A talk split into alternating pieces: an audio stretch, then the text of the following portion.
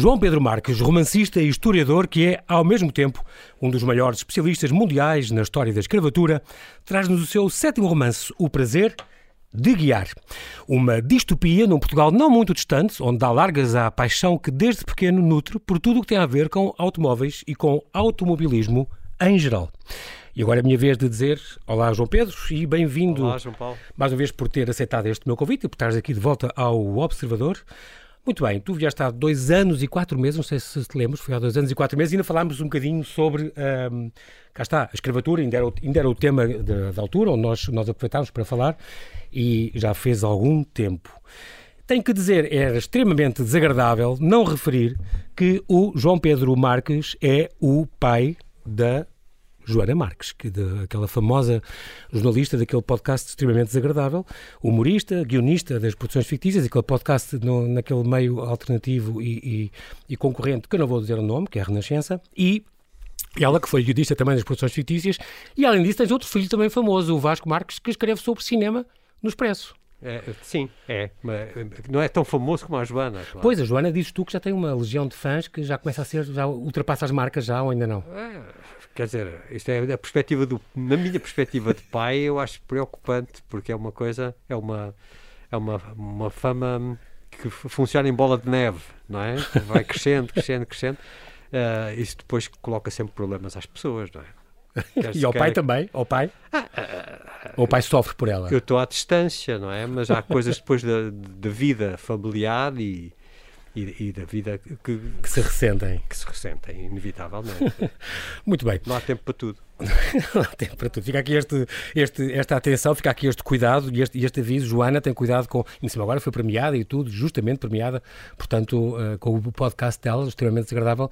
O que é extremamente desagradável é estragar a vida por causa com, com uma coisa destas. Com calma, ela, mas ela é muito talentosa, vai ser difícil. Não, neste, neste circuito não é possível ter calma, porque isto é uma engrenagem. é uma engrenagem, é verdade é uma engrenagem, as coisas, uma coisa suscita outra e depois há uma, uma bola de neve, como é, tu dizias. É uma bola Exatamente. Muito bem, vamos recuar um, uns aninhos, não muitos. Quando tiveste febre tifoide, tu tinhas 8 anos e, e, e, estavas a morrer e aí tornaste um leitor compulsivo. Uh, sim, tornei. Leste os salgários todos, Emílios Salgários todos. Sim, o meu tio tinha a coleção completa, 130 e tal.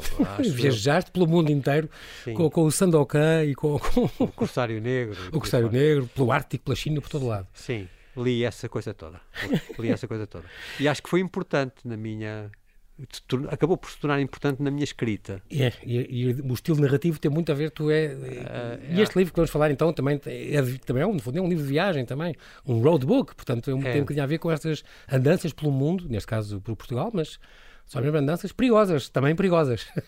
Sim, arriscadas. arriscadas. Já lá vamos. A paixão, tu desde pequeno tens esta paixão que eu disse tu, que tu tinhas, eh, a paixão pelos carros e tudo o que era automobilismo e desporto automóvel e tudo, tanto que foste para um curso eh, enganado. Fui.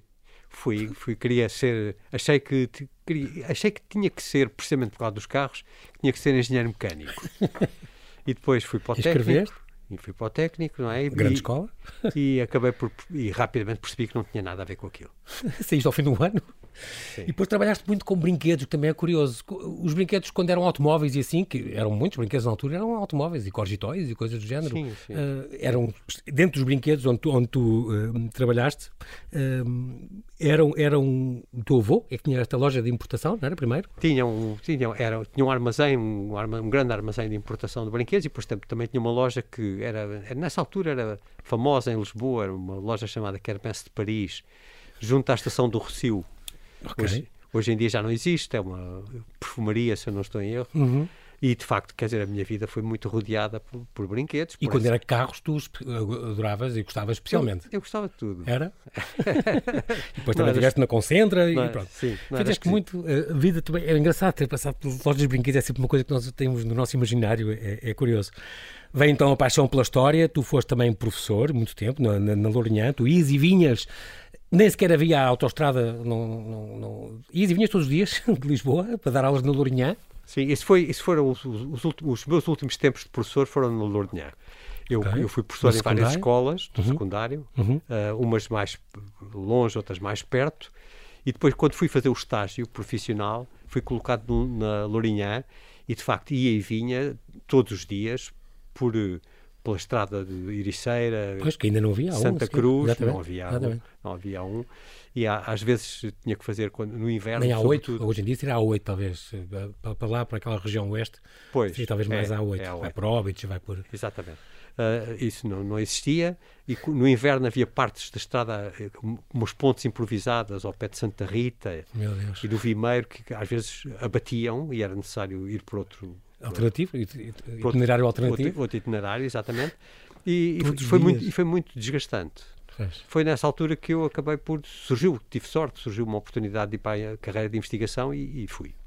E pronto, e entraste, foi nessa altura o Instituto de Investigação Científica Tropical, o IICT. Exatamente. Pronto, aí tornaste investigador, uh, uh, fizeste depois um, em 99, doutoraste em História pela Universidade Nova, onde aliás tinhas dado umas aulas de, de, História da África durante a década de 90. A tua tese sobre a abolição do tráfico de escravos, já tinhas este grande gosto, tornaste um dos grandes especialistas, mas às tantas de, de conversar contigo ficámos, desfizeste uma série de, de, mitos, como por exemplo que afinal fomos o, o último país da Europa a abolir a escravatura. Não, não fomos o último. Então.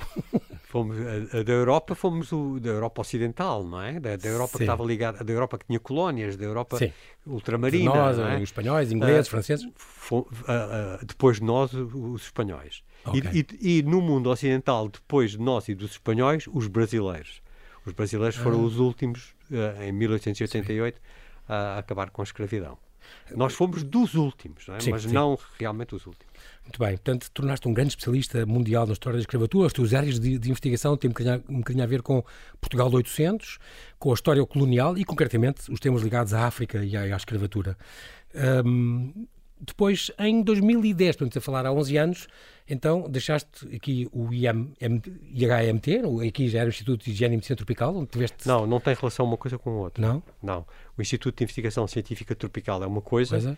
E, e, e, o Instituto... E o, de Higiene e Medicina Tropical... Exatamente, que, que, são próximas, as instalações são relativamente sim, Junqueira, próximas. ambas na Junqueira, sim, sim, ambas na Junqueira, mas não têm relação.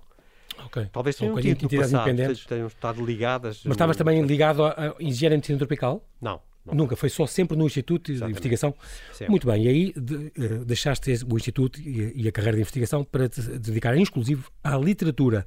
Portanto, já estavas próximo do, do, dos 60 anos tinha aqui uma nota que estavas um bocadinho desiludido com a história como ciência objetiva e factual, mas estavas encantado com a hipótese de poder contar histórias e entraste assim na, na ficção. Era uma coisa que te atraía e levava esta bagagem, portanto. Fui experimentar, fui uhum. ver como era dei ali uma, e deste bem.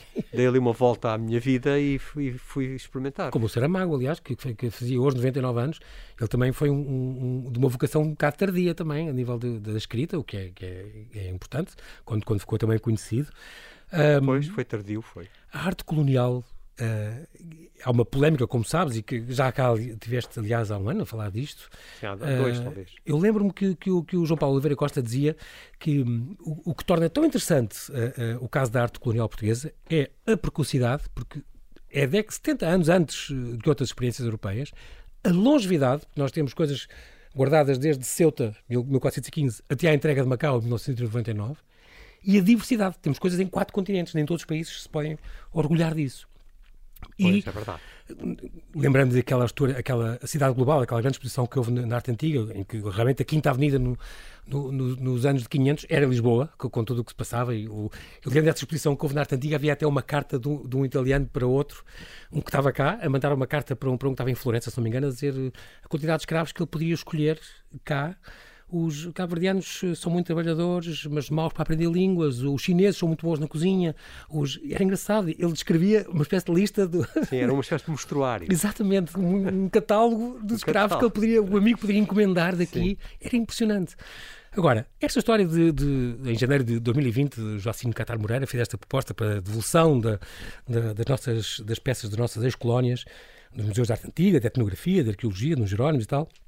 O Partido Livre, portanto, queria, queria, essa, uh, queria descolonizar os nossos museus, as nossas coleções.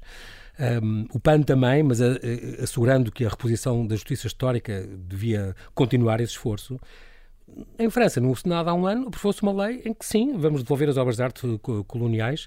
Uh, Abriu-se um bocadinho a caixa de Pandora uh, e há uma série de coisas que foram devolvidas ao Benin, ao Senegal, o, o, a Etiópia, o Chá das Costas do Marfim, o Madagascar, Mali, já pediram também obras deles, o Macron está a deixar e devolver algumas coisas, mas as experiências são, são diferentes.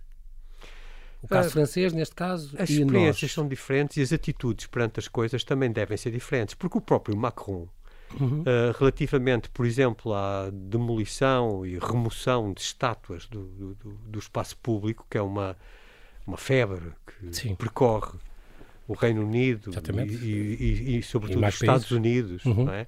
Relativamente a isso, Macron foi claríssimo e disse: não, aqui em França não se remove coisa nenhuma. A França não renega nenhum. Do seu passado?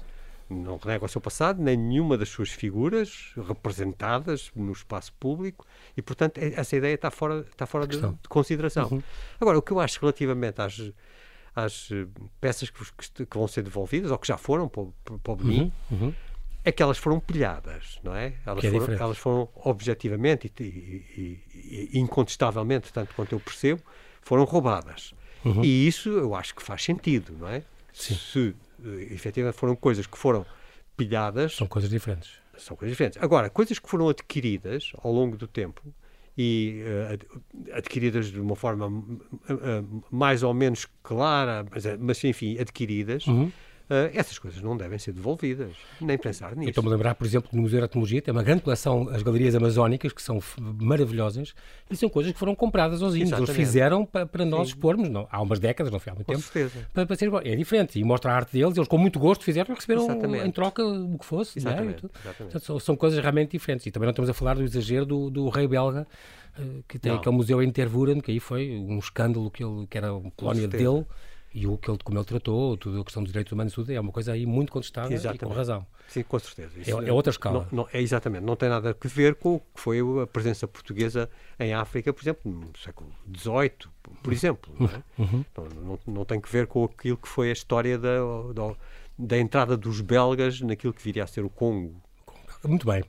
João Pedro, nós temos que fazer aqui um brevíssimo intervalo e já voltemos à conversa. Na segunda parte, não perca, neste convidado extra, vamos ainda falar de Portugal daqui a 11 anos, com robôs a policiar-nos e a gerir hospitais.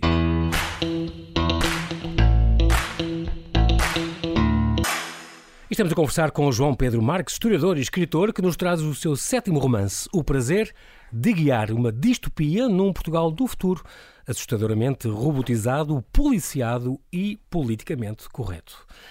João Pedro, estamos de volta, estávamos a falar desta, desta questão um, do, do, Macron. Eu lembro que, que, este, que esta devolução que, que, a França empreendeu já a partir do ano passado uh, teve a ver com, uma, com, um estudo que ele tinha encomendado, Macron, em 2018, já, para a restituição de todas as obras de arte dos seus museus, que foram retiradas sem consentimento, e isto é muito importante, esta expressão, das antigas colónias francesas uh, em África. Uma, uma resolução depois foi aprovada unanimemente por 343 senadores, começaram então a devolver algumas destas, destas obras. Houve uma altura que tu disseste, e comentámos depois o saque do rei Leopoldo II no Congo, no, no chamado Congo belga, um, tu disseste uma altura que foi, houve situações de violência cruel, com situações horríveis, como foi este colonialismo do século XIX em diante admites a forma como se entrou em África é uma coisa aterradora. Nessa altura disseste isto. Sim. Um, esta questão, por exemplo, estendendo um bocadinho esta, este problema à questão, por exemplo, dos mármores do, do Parthenon, que estão em Londres, também é uma velha polémica que já vai há muito tempo. Estamos a falar do, do, do friso do Parthenon, dois terços estão em Londres, um terço em Atenas, e depois há fragmentos em nove outros museus do mundo. Estamos a falar que em 1800 e tal, em 1806, eh, foram retirados eh, eh, do, pelo sétimo conde de Elgin, que era embaixador no Império Otomano, 300 homens, durante um ano foram retirando, nem sempre com muito cuidado, estes mármores, são 56 peças e, e 19 estátuas, e que estão desde 1832 no Museu Britânico. Eles continuam a, a querer e a pedir e a, e a exigir, os gregos, que, que isto seja, que lhes seja devolvido. É outra questão ou não? Não, é a mesma. É a mesma. E, aliás, nós, nós portugueses também poderíamos eventualmente reivindicar coisas desse tipo, e aliás às vezes fazemos esse tipo de reivindicação. Podíamos reivindicar... em Espanha, ou em Londres, ou no, ou no Louvre, ou não sei o que há. Podíamos coisa... reivindicar diretamente do governo francês a devolução de coisas que foram tiradas de Portugal na altura das invasões no princípio do século XIX. Uhum. Por exemplo, o país foi pilhado.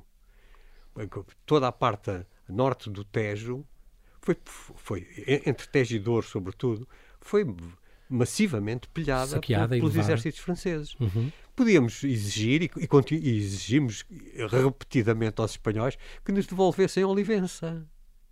Por exemplo. Que não é, não é propriamente uma obra de arte, Mas, mas, está cheio de obras de arte, aquelas igrejas da Madalena, aquelas sim, coisas, são mas, coisas... Mas que é, que é qualquer Palácio coisa... dos Cadavais, é, Exato, que é, qualquer é, é uma coisa, joia. Que é qualquer coisa que, aliás, ficou...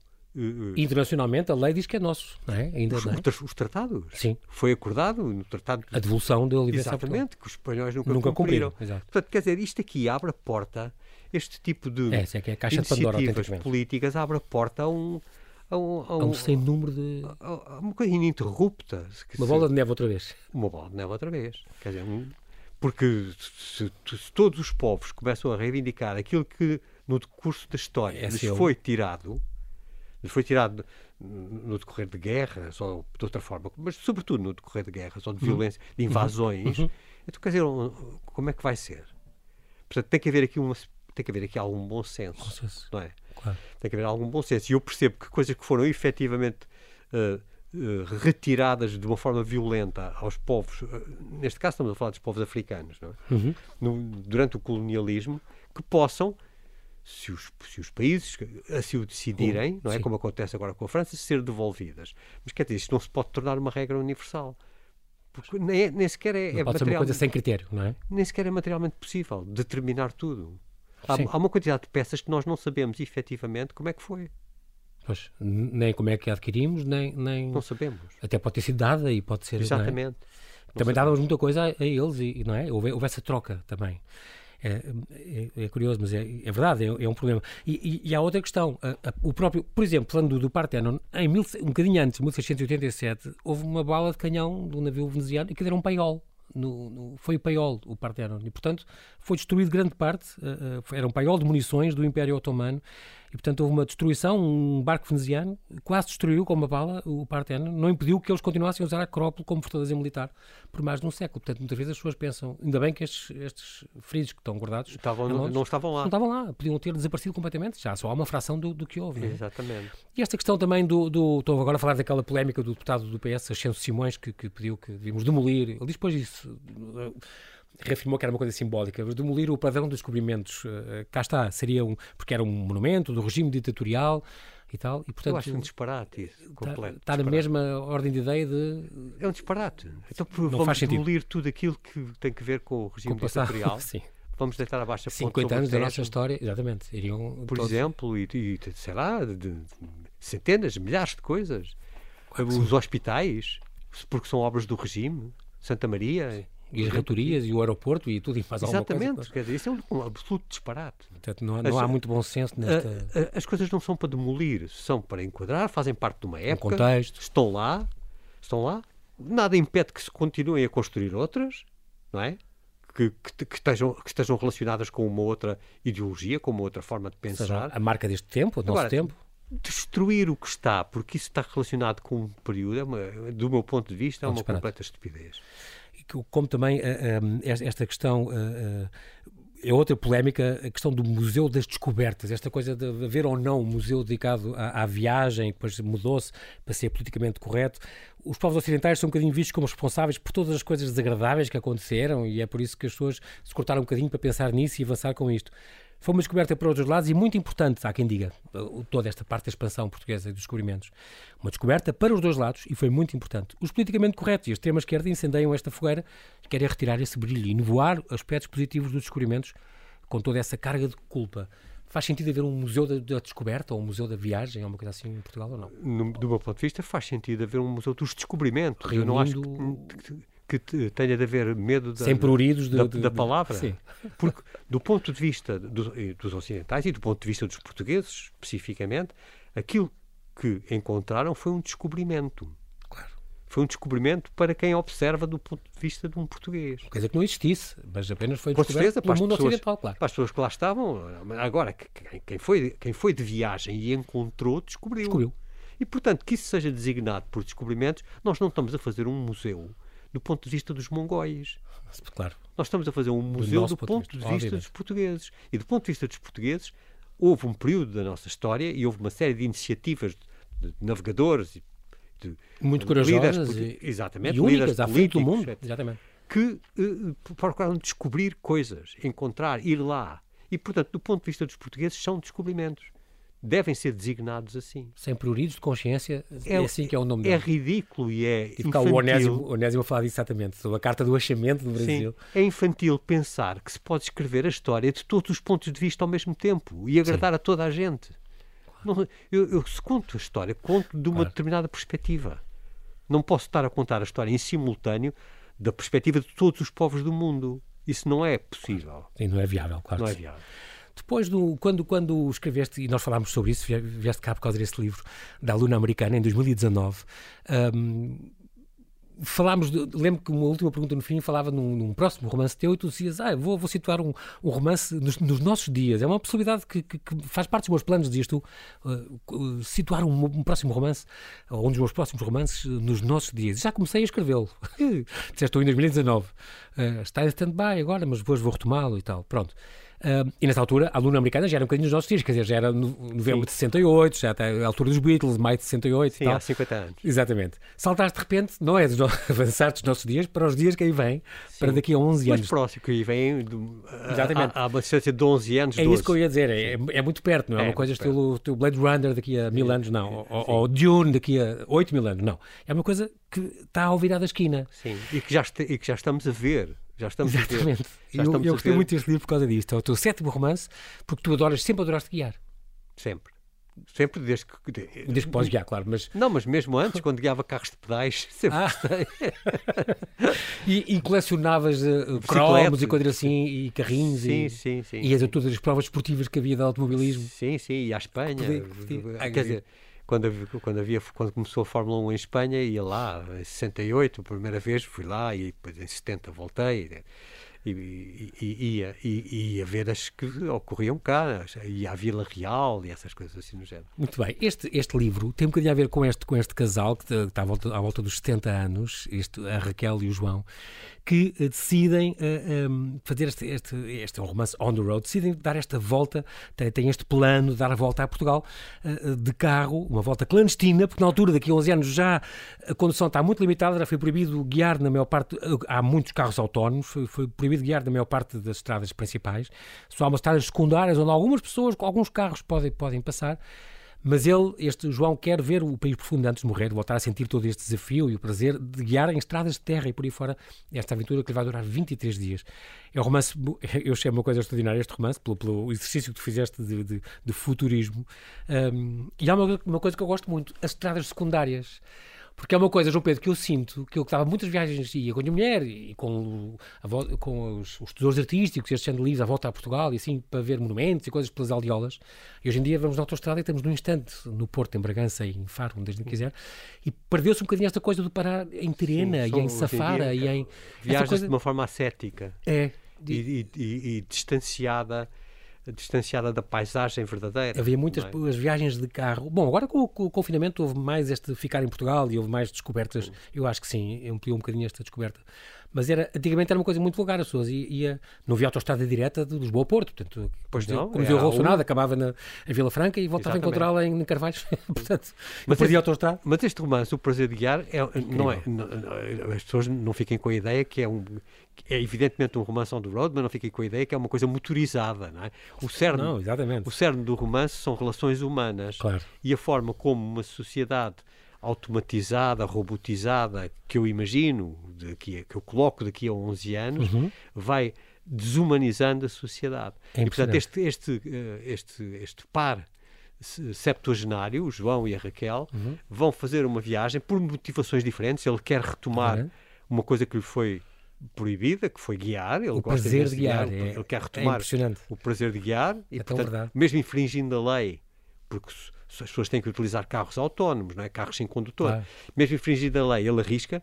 E ela quer ir também porque está farta da vida de conforto e de a vida muito facilitada pelos mecanismos é, e pelos e automatismos, ela, mas ao mesmo tempo muito desinteressante e ela quer experimentar isso.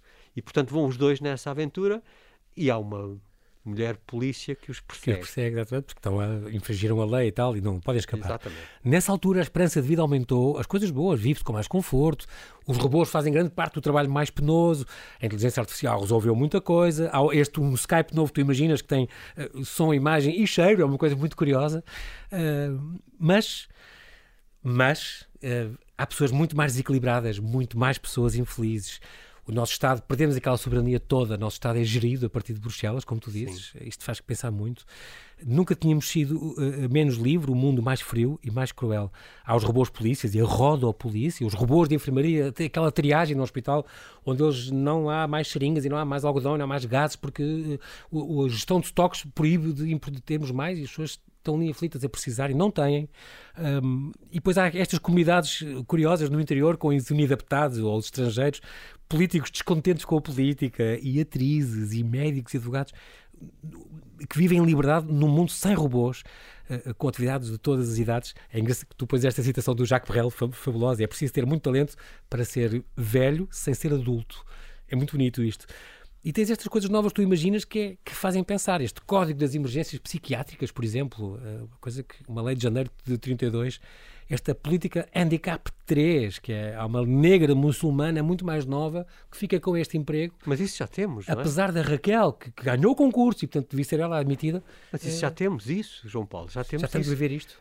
Aqui em Portugal ainda não, mas eh, em países como o Canadá nós já temos coisas dessas. Concursos que abrem especificamente para aquela comunidade, para pessoas daquela comunidade. Para cumprir aquela cota. Ou para... Exatamente. Mas aqui não, aqui é para toda a gente. E ganhou uma, e ela não é. Mas como ela é branca, portuguesa e não sei Exatamente, quê, e bem, bem situada na vida. É, quem ganha é outra que não ganhou, mas é, como é muçulmana e é negra e é não Exatamente, sei quê, não sei é essa pessoa que passa à frente devido a esse fator corretor. Política handicap 3, incrível. Uh, muito importante também o que tu falas, e isso também assusta muito, esta questão do, da linguagem. Uh, uh, é verdade que a linguagem diminuiu, o léxico diminuiu, as máquinas empobreceram muito a variedade do mundo, é verdade. Próprias linguagens das redes sociais e tudo, a gente abrevia e, e tudo, e perdeu-se um bocadinho aquela riqueza de vocabulário que é tão importante para pensarmos. E o politicamente correto, que aumentou, em, isso é que estamos a viver também, e em muitos países já há casos cada vez mais escandalosos, do desaconselhar o uso de certas palavras e expressões, alterar os filmes, os reescrever livros. os livros para ter imagens e ideias boas. Isto é terrível. Já temos isso tudo aí já temos isso tudo aí. Em Florença, na universidade, mudaram o texto de óperas, porque, porque falava de uma mulher que era, vendia tabaco, não pode ser cigarro. Ainda, toureira, e não pode ser toureira. Ainda ontem li, ou anteontem li, que o, o, aquele filme o Febre Sábado à Noite, né? Sem Live, ou, sim, sim, com o John Travolta. Com o John Travolta, exatamente, aquele tempo, dos anos 70. Agora estavam a fazer uma encenação em escolas, não sei se canadianas, não, Ensinaram um musical uma, Sim, com aquilo? E, e, suspenderam porque houve uma série de alunas que se opuseram porque aquilo era sexista e, portanto, não, já não se pode ver. Uh, é, é, um horror. Isso é assustador. Dizer, é um horror, tudo isso que se passa na, nessa esfera. É um e horror. Não falas muito aqui, mas esta questão da, da, da, da, perda da privacidade também. Por todo lado, sabem o que estamos, o que fazemos, onde estamos, o que dizemos, e os nossos biométricos, os nossos dados. Uh, o TikTok está a ser investigado nos Estados Unidos por causa disso, por exemplo, sim. porque são obrigados a, a, dar os nossos dados a, a, para a China. Sim, ou para, sim. e a, a resposta, a resposta, para isso é, no fundo, fazer como, fez, como fizeram o João e a Raquel. E Raquel. É, é reagir contra rede. isso e sair da regra. E sair da rede. E sair da rede. Mas isso eh, vai ser cada vez mais difícil. Vai. Aliás, não é. Eu, eu, eu ponho os, os heróis deste romance, entre aspas, os uhum. heróis, uhum. é interessante, são pessoas com 70 anos. Sim são pessoas com 70 anos, porque eu acho que... Porque viveram as coisas boas antigamente, não é? Em liberdade. Tem essa, que tem essa uh, reminiscência, não é? Exatamente. Que tem essa nostalgia de um tempo Como muito mais antes. livre. Sim. Muito mais livre. Não nasceram já na época das redes sociais e da, das, da internet, não é? E, portanto, sabiam o que era, o que era bom nesse sentido. Claro que há coisas boas e não é deitar tudo fora. Não. Mas essa Aliás, prisão... O, o, livro não é aterrador. Não. Não, o livro não é aterrador. A, a, a, a, resposta e a receita para lidar com um mundo cada vez mais automatizado e cada vez mais uh, restritivo, policial, policiado e proibicionista, digamos assim, a, receita é, é fazer esca escapatórias, não é? Escapar desse mundo, momentaneamente que seja, para respirar um bocadinho de ar puro. Os únicos, estou a citar, os únicos antídotos contra os automatismos, o excesso de controle, a sociedade robotizada, eram os afetos e as relações entre pessoas. Exatamente. Tu até pôs uma frase do Salman Rushdie, o amor é o único assunto. Na vida humana, tudo é acerca do amor ou da sua ausência. Incrível. Um, outro, outro, outro conceito moderno que te irrita muito, João Pedro, eu sei, é este da apropriação cultural Ninguém, nos Estados Unidos alguém pôs umas rastas e então foi logo excluído e expulso da, da, da escola porque não podia, porque isto é uma coisa, estás a imitar a Jamaica, estás a imitar não sei Sim, sim. As pessoas É não, podem, compartimenta- não podem integrar as coisas Sim, sim, boas é uma que gostam. compartimentação eh, estúpida. A guetização da- da- das culturas, é, não é? é exatamente Isso é o contrário péssimo. daquilo pelo, pelo qual eh, a, a minha geração lutou nos anos Exatamente. 60 e 70. É, É. o inverso, é uma completa subversão desse espírito. Devo dizer que rir com as, as tuas ruas e, e praças e jardins renomeados. O, o- a rampa Angela Merkel, ali na Rua do Salitre, o, o Largo Mário Soares, que era o Largo do Rato, a, a ponte da União Europeia, que era a ponte Vasta, Vasta da Gama. Porque o nome dos desco- descobridores foi banido. Ah, Exato, o nome dos navegadores, por questões políticas e ideológicas, foi tudo banido. Exatamente. O bairro chinês de Cascais também já é uma, uma inovação. E o jardim Greta Thunberg, onde era a Praça Marshal Carmona. Pronto, aquilo, mais, mais uma vez os, são afastados os antigos, os antigos eh, donos de, de- ou principais protagonistas daquele regime. Automóvel autónomo igual a zero acidentes. No fundo, através deste livro, começaram a proibir o trânsito em muitas ruas, em nome da segurança e tal, para acabarem as, as mortes e os acidentes. Depois o Estado proibiu, então, assim, um dos grandes prazeres da vida, um dos últimos que lhe restava, ao ao João, este protagonista, o guiar. O vício da velocidade, como dizia Aldous Huxley, é outro que tu pões lá, não é? É o único prazer genuinamente moderno, a última sensualidade permitida aos homens, o guiar e a velocidade. Pois, Agora, imagina que isso nos é retirado por Exatamente. razões económicas e por razões de segurança rodoviária. Eu adorei esta coisa das cores dos carros, os, táxis, os pretos eram os, os táxis gratuitos, o cinzento os carros particulares, todavia que este os faz, brancos, faz lembrar o, o, o, o, cabelo único na, na, Coreia do, na Coreia do Norte, não é? Sim, sim. Retiraram carta a quem tinha infrações graves, depois qualquer tipo de infração, e então em 1 de abril de 2030, parece mentira, 1 de abril, a data não foi escolhida ao acaso, Não, a todos, tiraram a carta a toda a gente. Um, é, é- é incrível. Este, este, esta questão do sexismo também se fala aqui. Tu também tens aqui uma coisa da. eh, poderias ser acusado de sexista ao dizer eh, os homens, as mulheres nunca ganharão uma Fórmula 1, mas havia a Michel Mouton, que era ótimo nos ralis e não sei o quê. Portanto, Pois, mas nos tem jeito as- a umas coisas. Nos ralis podem ganhar. Desta coisa que tem que fazer tudo igual e tem que ser tudo iguais em tudo, não, não pode ser verdade. Mas, não. mas na Fórmula 1 é difícil, eu, em minha opinião. Sim, sim, dizer, sim. Eu, Falas eu disso. ponho essa minha opinião aí Sim. no protagonista, da, da- no personagem. No João. Em minha opinião, é muito difícil por causa do- de- da luta corpo a corpo. Não é? numa, numa corrida em pista é, é- é muito mais violenta, É violenta. e muito mais ameaçadora e, é, e muito mais intimida, intimidante, não é? Enquanto que no rally as pessoas partem isoladamente, têm a estrada Uhum. Exatamente. sozinha à sua frente e aí o que vale é a, técnica, a habilidade e tal. E, e nada impede que, aliás, a Michel Mouton ganhou Exatamente. não é? A Grande, Michel Mouton ganhou. Agora, na pista, eu duvido. Duvido que ganhem de uma forma consistente para poderem ser campeões. É um grande, grande, grande livro. O Prazer de Guiar. Fica aqui esta dica. É uma edição da Porto Editora. João Pedro Marques, o autor de Uma Fazenda em África, tem uma série de romances. Este é o sétimo. Um romance que, que é bom porque é suficientemente perto. Nós pensamos nisto e, como tu dizes, há muita coisa desta a acontecer, algumas assustadoras, e, e é um bocadinho alerta. Eu, para mim foi um bocadinho alerta este livro. Eh, Olá, isto está-se a transformar nisto. E, portanto, o que a gente puder lutar para isto não, no que tiver na nossa mão, para isto não chegar a este extremo, é, é muito, muito importante. João Pedro, nós infelizmente não temos tempo para mais. Quero agradecer muito a tua, mais uma vez a tua disponibilidade em vir ao Observador. Oxalá continues então esta tua veia de romancista por muitos anos, fazendo-nos pensar e acautelar o futuro. E eh, se não for, an- vai ser antes com certeza, mas em 2032 vens cá buscar, prestar contas e ver se as coisas melhoraram entretanto. Está tá bem? está, Está com, está prometido. Um grande abraço Tá, e até obrigado. breve. Obrigado.